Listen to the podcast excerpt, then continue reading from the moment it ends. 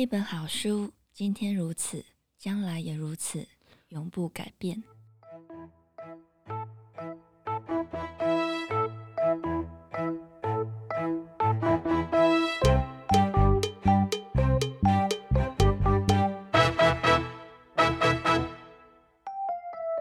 大家好，我是阿华，欢迎收听一本正经。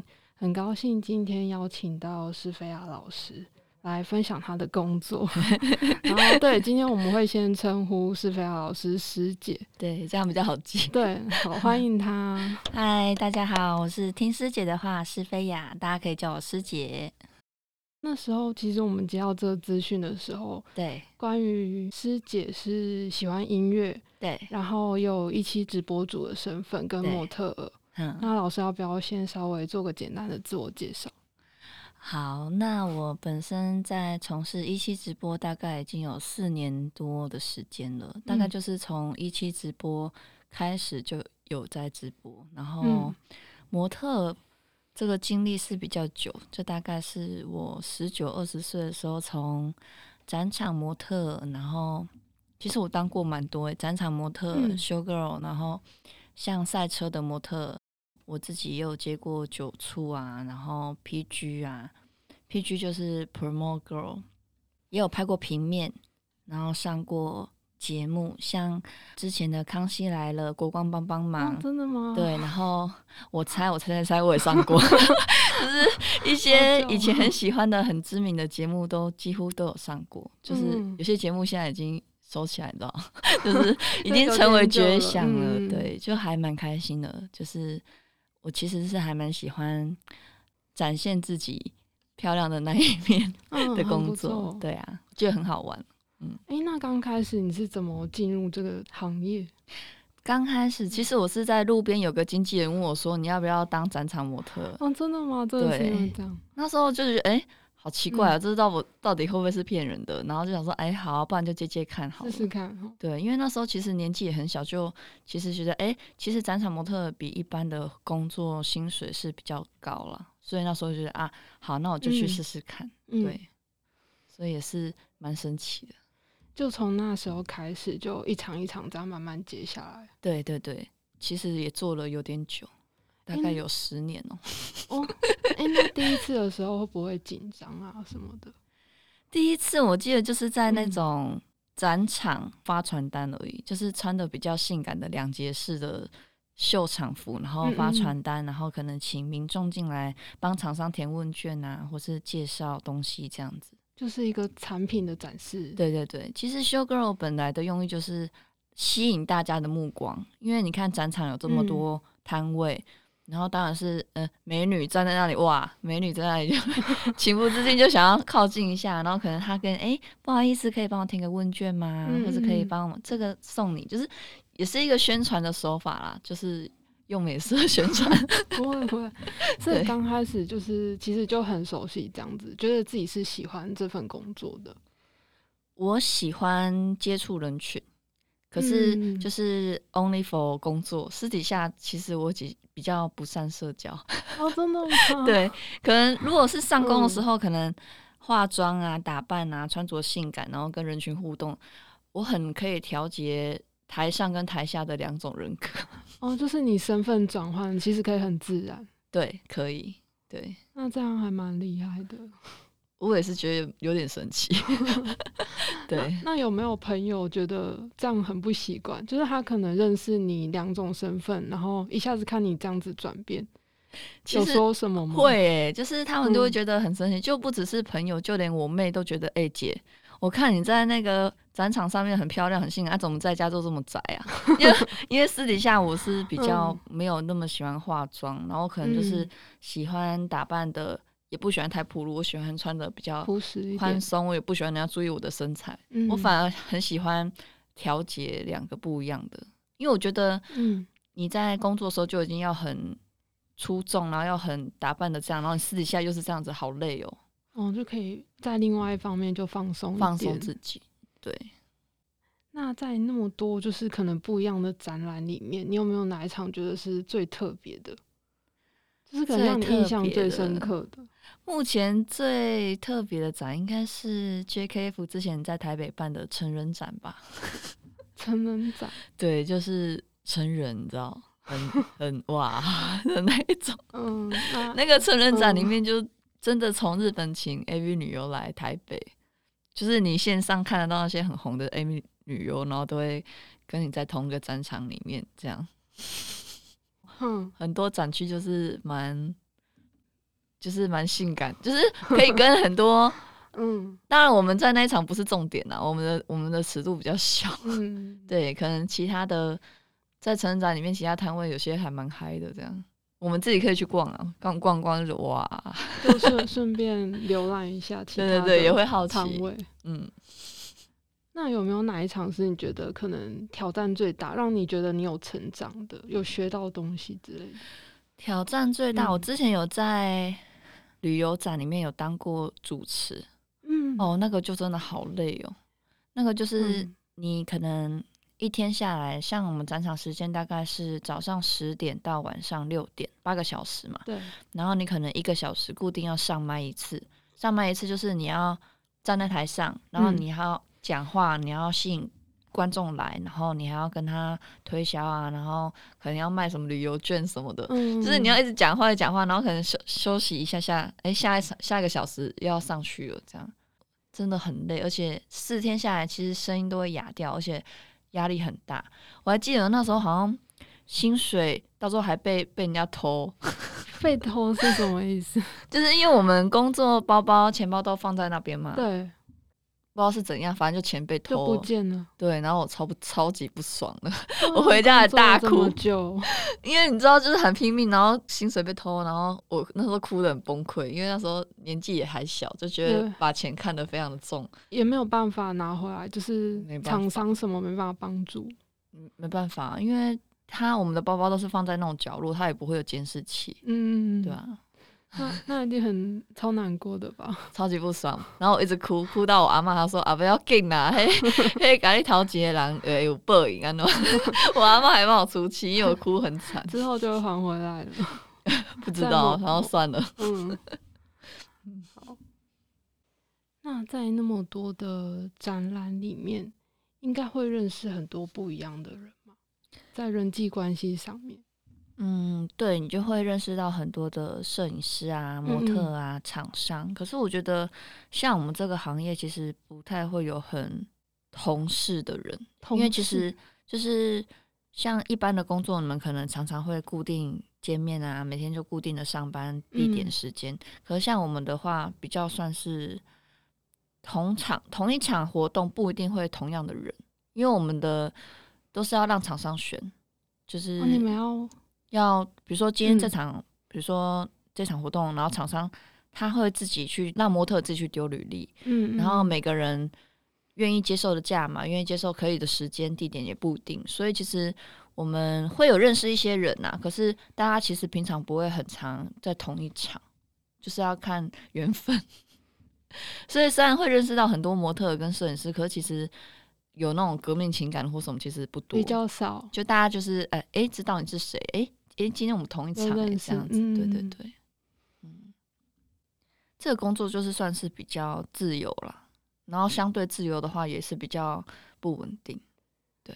哦，对，哎，那疫情关系应该多少影响很多，展场、嗯、真的因为对，因为疫情的话，基本上就没有什么活动，所以疫情的时候就是在家里直播，这样就是一起直播，哦，刚好互相 cover 这样，对对对，对啊。哎，那我蛮想了解一下直播的过程，因为我比较少接触那个，那要不要简单叙述一下，刚开始会需要做什么准备吗？或者想今天要讲什么？刚开始当直播主的时候，一定会想很多梗。其实直播，嗯，简单来讲就是线上陪伴的一个行业，我觉得算是在现代人越来越缺乏面对面的互动社交的时候。反而透过直播，会感觉有被陪伴的感觉。虽然是透过荧幕啦，所以我觉得算是一个新兴行业。因为毕竟直播这个行业其实也是刚开始不久，我觉得。可是我觉得它的，它毕竟就是虚拟的直播。其实我觉得这个也有相关议题，很多都可以带到，因为像很多直播主走的路线不太一样。像我说路线，嗯。因为直播，它基本上是透过手机，然后跟你的粉丝互动嘛。对。然后你播的时候，他们会感觉，哎，直播主陪伴我的感觉。嗯。然后，像直播主主主要的收入来源是来自于粉丝他们花钱买点数、买虚拟礼物，然后送给你。嗯。然后，这个虚拟礼物也会被呃直播公司抽成，你们会去分抽成，然后后面才是你的收入嘛。嗯。然后，当然。你希望可以赚很多的话，尽量就要走那种比较会撒娇，然后会让粉丝晕晕的啦，晕船的那一种，会赚比较多钱，比较吸引比较多对，因为来观看，对，因为粉丝会喜欢，哎、欸，这直播主很关心我，然后他好像很很会撒娇，很会跟我示好，可是我就是我自己本身就是走不了这个路线，所以 我的直播收入其实就没有像。恋爱粉这么好，我的粉是另外一个直播组的，就是恋字吗？还是呃，恋爱粉算是另外一个直播方式的，呃，怎么讲称呼吗？嗯、就是我我算的话，我如果以我的话，我我的粉丝应该就算聊天粉了，就是他们进来看我，就是想跟我聊天。哎、欸，可是这样也还不错啊。就是有一个互动，对，会有互动总比没有互动好。可是如果以直播来讲话，嗯、如果你懂得去撒娇，懂得去呃展现你更女人味的 那一面，会更多粉丝晕晕的，然后 刷很多礼物。可是我就不是这个路线，嗯、直播组有分很多路线啊，对啊。嗯，好。师姐，你有录过很多节目。对，那要不要分享一下？有没有哪一个节目是你比较喜欢，或者是有没有遇到一些比较特别的事情？其实我去上节目都，我还自己都还蛮喜欢的。我有上过我猜，然后还有康熙来了，跟国光帮帮忙。啊！麻辣天后宫我有上过 你知道这节目吗？我有看过，我都有看过。哇塞！哎、欸，那我们差不多同一个年代，很久了。对，其实就真的上蛮多。嗯、里面我最喜欢的应该是《康熙来了》，真的很好笑。以前晚上每天都会看。对，以前超喜欢。我以前那时候就是其中一个梦想，就是我一定要上《康熙来了》，所以那时候我可以上的时候，我超开心，我就觉得哇塞，超兴奋。我还。就是上节目前一天都睡不着，然后一直发抖，就觉得天哪，超嗨！因为我觉得小 S 主持的很很有趣，然后讲话都很有梗，嗯，然后还好我有去上，因为上了之后隔不久 节目好像就停了。哦，真的吗？对这么刚好？对，就觉得哇塞，还好我有去上，而且我觉得录影现场，其实你第一次去录影棚，你就觉得哇塞，你。比你想象中的小很多，录影棚其实没有比我们看电视感觉好像很大，嗯，实际上其实不大，它就是一个布幕这样木头搭成的景这样，然后就是对对围起来围起来。其实说很紧张，其实也还好，就上过一次之后就觉得哎、欸，就差不多。只是我觉得上节目的话，如果一定要让自己多讲话，嗯、就是因为通常一般人都会很害羞嘛，然后像我们可能。呃，一次发我们这种 show girl 模特去的时候，可能一次就有很多人。嗯，你刚开始会害羞，可是你上过一两次，你就知道啊，你既然上去了，你一定要有镜头，一定要会讲话，而且一定要讲一些很有梗或很有冲击性的或很有话题的。当然不要太过新三色啦，嗯、就是你要拿捏一下那个尺度。可是我觉得，既然上镜头之后，就不要太害羞，就是要真的尽量表现自己。对对对。虽然说有些观众可能会底下留言不是这么好听，像我最近上的是那个小明星大跟班，然后那一集就是专门请三十哎三十位嘛，好像都是几乎都是性感的 JKF 女郎，嗯，然后制作单位那时候就是跟我们发我们的经纪人说，就尽量能多性感就多性感，所以大家都穿的战袍来，每个人都是哇波涛汹涌，然后我记得那一集下面就留言说什么啊，我们都。只是卖弄性感什么，我觉得哇，很无辜诶。就是 当当初是那个经纪人叫我们节目，对，然后结果反过来说我们哦，就是怎样怎样。可是我觉得也还好啦，反正就是开心就好。录节目其实我觉得也蛮好玩，嗯、而且可以记录一下你的青春。对，可是一直以来应该多少都会有一些这种酸民吗？就是讲话，对，类似讲话。会不会让你觉得可能很委屈啊？因为你也是认真去做这份工作吗。委屈，或者是有什么特别的想法？嗯，我现在看的是还好，可是如果真的让我在我的粉砖或是 IG 下面留言，让我觉得很不爽，我都直接封锁。哦，对，因为我觉得以前会觉得啊，为什么要这样讲我？可后面想想，好像也没差。啊，既然你不爽看我，那就不要看，我就封锁。嗯、就后面就还好，就不会再让人家有机会去伤害你。对，他如果既然。会伤害你第一次，就有可能会伤害你第二次啊！既然这种留言看了不爽，就就不要了。对，就 out 这样。那我们来聊聊音乐好了。好。那师姐喜欢什么类型的音乐？才会开始想要可能自己创作？我自己本身听的音乐还蛮多种的，但我现在会比较希望可以自己写出自己属于自己的歌，就是自己。作词作曲，像我现在有在学一个软体叫 Logic Pro Max，它是一个 MacBook 里面的音乐软体。嗯，然后我也有买线上课程，嗯，就自己慢慢摸索。虽然说对我来讲是还蛮困难的，因为我本身的电脑是不太好，慢慢练习。对，但我觉得其实我很想要做音乐，因为我觉得在靠漂亮跟靠才华站在台上，我觉得。青春的本钱值不了多久，可是我很喜欢舞台，我很喜欢表演，嗯嗯，所以我希望可以用不同的方式站在舞台上面。然后，因为我觉得音乐其实是真的可以帮助到人的，尤其是当你真的心情不好的时候，或许没有人可以诉说的时候，你听音乐也是一种另外一种陪伴。所以我现在就是学习自己写词啊、写歌、作曲这样。像之前有那个。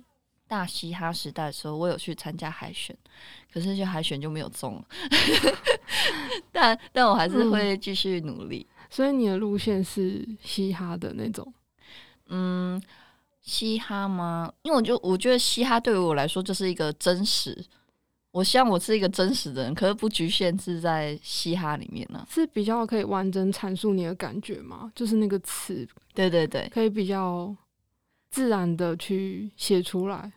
对，可是我觉得还蛮难的，嗯、因为光是要写嘻哈的词，你要对拍啊，然后你要对我觉得那个押韵要押的很好，嗯，就是还是在努力当中啊。对，那你有没有比较喜欢哪个嘻哈的歌手？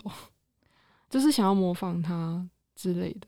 我觉得学习蛋堡啊、大鸡啊都不错，蛋堡不错，对他们一个是比较嗯。呃平静一个比较激烈，我就喜欢真实派的啦。像我之前也有去那个台南的那人人有功练，有去上课，他们有在教饶舌的教室，对对对，反正就是让自己多学习这样。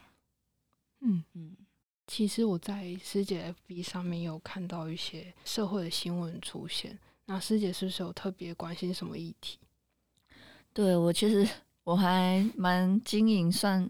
经营粉钻算是蛮随性，我就觉得，既然我有这样子的曝光度跟宣传力，我会希望不只只是宣传自己以外的话，会偶尔会放一些我觉得比较正向一点的可爱动物啊，或是我觉得需要关注的社会议题啊，让大家看见。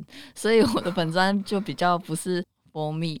就是可能会，大家会有兴趣也可以去去看一下我的粉丝团，叫听师姐的话是非呀。我之前就有粉丝说过，他说你的粉钻怎么都放一些，就是什么猫猫狗狗啊，然后社会新闻啊，然后什么什么国家什么政治什么。我说我只是宣传我自己觉得可以曝光的东西，因为我觉得我觉得有这样的宣传力，能够发挥让社会有更多的爱与善。我希望啦，能够影响一个人也是一个人啊，对啊，所以就会这样。不过我特别会关注的是流浪动物，嗯，对，因为我觉得像我自己本身有养狗，我是养那种路边的流浪狗，之前有三只，然后他们就是路边那种小黑啊，虽然现在已经走掉两只了，现在还剩最后一只，然后就觉得哎、嗯。欸，其实动物他们还蛮需要帮助的。而且有些动物，像社会新闻上也有很多动物被虐待，我都看了就觉得很于心不忍。但是你又觉得这个议题这么大，嗯、流浪动物这么多，又很难真的去帮助它什么。所以我之前有跟那个台南一个叫徐春水，是徐春水狗爸，他在业界的名称 叫做狗爸。嗯、我觉得他就还蛮有爱心的。然后我之前有一次就是有一年，就是出我的写真桌历，我还办了一个粉丝公益会，就是让大家买我的写真啊，或是月历，然后募款募了两万多块，就给狗爸拿去盖狗园。我就觉得哎、还不错，因为狗爸我觉得他还是真正的有在做事，因为其实流浪动物的爱心，其实说真的有一些是有听闻过一些比较不好的啦，会。滥用人家的爱心，然后像狗爸的话，我是从很早很早之前就常常看他真的有在做事。嗯，然后我有次甚至跟着他去小琉球做 TNVR。TNVR 那是 TNVR，它就是有四个意思：一个是诱捕，第二个是绝育，是，然后第三个是注射疫苗跟原地回放。嗯，我那时候就觉得，其实流浪动物这么多，怎么救都救不完。然后唯一有个办法，除了是除非把它结扎啦，嗯，它才不会继续生，不然生下来其实他们就是也没有办法得到完善的照顾，然后有可能在路边饿死啊，被车撞死啊，被人家毒死，都觉得很凄惨。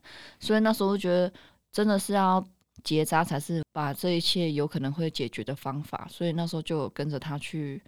小琉球 TNV 啊，虽然帮不到什么忙啦，就可能帮忙 搬一下笼子啊，然后帮忙安抚一下狗狗啊。可是我觉得，真的实际上去过一次，就觉得哇塞，他们真的好辛苦哦。对，当然我觉得还是要宣导大家能够结扎代替扑杀，然后领养代替购买。像之前台南不是有一次有很多个流浪猫来，然后。那一次也是因为好像血统不符还是什么，那个进口猫的，对对对对对，那一次我就觉得啊，看了好难受。嗯，可是你想一想，会有这样子的购买，就是因为呃顾客购买，所以他才需要走私嘛。是，所以我就觉得其实源头还是在于不要购买啊。对啊，我觉得生命的高贵不在于品种，生命都是平等的。我觉得，反而你米克斯的猫猫狗狗都很可爱啊。我觉得给他们一次机会吧，不要 只爱品种犬猫，这样不太好了。对啊，所以我希望大家可以多多关怀流浪动物。嗯，对，好，嗯，那师姐平常还有什么兴趣吗？我平常兴趣其实还蛮多的，像我自己本身是喜欢画画，我也会弹钢琴，然后比较动，吗？好厉害！嗯，比较动态的是，我最近有去玩那个水上滑水跟那个街头滑板。然后静态的话，嗯、我我比较想分享的是瑜伽啦。嗯，瑜伽我真的觉得，因为我之前就是很好奇，说为什么不管东方西方啊，大家都觉得瑜伽怎么这么厉害，这么棒，我觉得很好奇。然后有一次，我就觉得啊，那我就去上上看好了，就是去上瑜伽课。上了之后，真的觉得。刚开始你可能还没有到那个状态，可能刚开始上的时间不够久，嗯、可是上了久之后，你真的发现你的身心灵真的会起了很多的变化。你会发现你在做每一个瑜伽体位的时候，如果你真的把心静下来，那种状态不只是延展你的身体，不只是活络你的经络，嗯，反而是可以让你身心灵有一种合一的感觉。我不知道大家可不可以体会这种感觉，就是，嗯，这个其实真的要自己亲身去做瑜伽，然后结合静心，才能领悟到一个境界。然后我因为做瑜伽做出心得之后，就开始对灵性这一块很有兴趣。灵性不是灵异哦，有些人冥想吗？就是类似像静心啊、冥想这一块，都算是灵性的一部分。可是其实灵性，我觉得。从我接触到现在这样大概两年多的时间，我觉得其实灵性是时时刻刻觉察你自己，时时刻刻活在当下。你真的活在每一分每一秒，然后你要觉察你每一刻，你这个动作，你这个。想法的来源是什么？知道你的情绪背后的起因是什么？这样讲会不会很悬。不会不会，我有时候也会这样想，就是每天回家的时候，你会再反思一次。对，这一块，我觉得是现代人还蛮需要的，而且我觉得现在人的压力很大。有时候我们常常被每天的杂事啊，每天的可能工作啊，遇到的人事物都扰动你的反省，反而很需要有一段时间是可以让你自己跟自己相处，然后让自己好好的沉淀下来。嗯、我觉得有静心的习惯跟冥想的习惯很重要。我觉得现在二十呃保平年，人家说占星学说今年是保平年嘛，宝瓶、嗯、年其实会有更多人的觉醒。你有听常常听到这个词“觉醒”？嗯，那个正大应该有一本书很畅销，《觉醒的我》嘛，金色的那个闪亮亮那一本。有没有印象？我们很想完蛋了。没关系，那一本那一本就是很有名。那一本的作者他还有做一本书叫做《沉浮实验》，我也很推荐大家。好，对，《沉浮实验》跟《觉醒的我》，我会建议大家有兴趣的话，也可以去了解灵性。我觉得会对你的帮助比你想象中大的很多。而且我觉得学习灵性的话，是可以让你知道你的人生该怎么样使用，就有点类似像人类图啦。可是一个一个是图表，然后另外一个是你的生活职责。我觉得我学习灵性之后，真的帮助我蛮大的。真的？那刚开始怎么会想要接触到这个东西？这么说来，其实是有点。有点令人难过，因为通常一般人不太会去莫名其妙就接触灵性。嗯，我当初是因为跟家里面吵架啦，是，是 那时候就觉得哇，在原生家庭都得不到爱啊，很痛苦啊。嗯嗯嗯，然后就觉得啊，这个痛苦我该怎么解决它？我又不想要去呃，可能看医生啊，吃药，我想要找到一个答案。就那时候就常常思考。人生的意义是什么？那我来这世的天命是什么？我这么痛苦，为什么？我要怎样才可以让自己脱离？怎么让自己超脱、领悟、放下？我那时候还用这个痛苦的心情去做我第一首歌，那首歌就叫做《放下吧》。大家如果有兴趣，也是可以去我的 YouTube 上面听。上面已经有了，上面已经有了。那首歌就是在讲放下。虽然它的曲调是比较舒服轻快，可是那时候是我最痛苦的时候写下的第一首歌。我觉得有时候就是会这样，就是当你真的很痛苦的时候，你会努力想要去寻找一个答案，对或者是一个可以逃跑的地方，然后尽量往外走。对对。对不过你讲到这里很很重要，其实灵性真的不是往外求，灵性的所有答案都是在往内走，嗯、都在你心里面。嗯。对，所有答所有的答案，其实你都知道，只是在你心里面，你有没有足够的机缘跟慧根可以领悟？我真的觉得很有趣，就可以持续的去摸索。对，嗯，对啊，觉得很不错。嗯，对啊，大家应该都不太知道世界有这个。嗯，我进去吗？嗯、呃，你说灵性方面吗？对，我会在 IG 线都会发啦。哦，会分享。对啊，会分享一点，就是也是属于一个。机缘呐，因为我觉得其实，呃，很多人的功课，每个人功课跟需要得到的东西都是不一样。嗯、然后会来喜欢我的或接触到我的东西，其实也是你我有缘，所以我就觉得也不会去强求。我刚开始学灵性的时候，会很希望帮助身边的人，一定要达到怎样，因为我觉得这个东西很棒嘛。对、嗯。然后你就觉得你希望你有责任可以帮身边人，也可以变成那样子。可后面后面我就转思了，因为。我的功课不一定适用你的功课，每一个人都有每个自己的功课要做，我们不应该去介入你的。嗯、那当缘分到了，我我把自己活好，把自己过好，把我的状态分享出去，嗯，然后如果可以感化到别人，那样才是对的方式。对，我们就是提供一个可以让别人接触到的管道，然后剩下让他自己去探讨他自己所需要的。对对对，嗯、就不用去强求了，真的。要顺流成佛。对啊，今天聊了很多，然后觉得有认识师姐，就是很多不一样的地方。那之后还会不会还有什么规划？就是除了直播主啊，或是模特，之后规划，我希望可以好好的以歌手的身份再跟大家见面。我正在努力中。所以现在是 YouTube 上面会持续更新吗？会发新歌？嗯。正在学习，现在已经有几首了啦，对啊。嗯、然后十二月的话，会在高雄有一场表演，然后就是也是地点在哪里？嗯，地点大家在关注我的那个 IG 或是对，我会在发布讯息。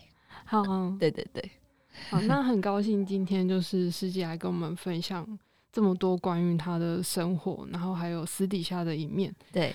那如果有听众想要更了解师姐的话，可以再去搜寻她的脸书跟 IG，然后也期待她十二月的高雄的那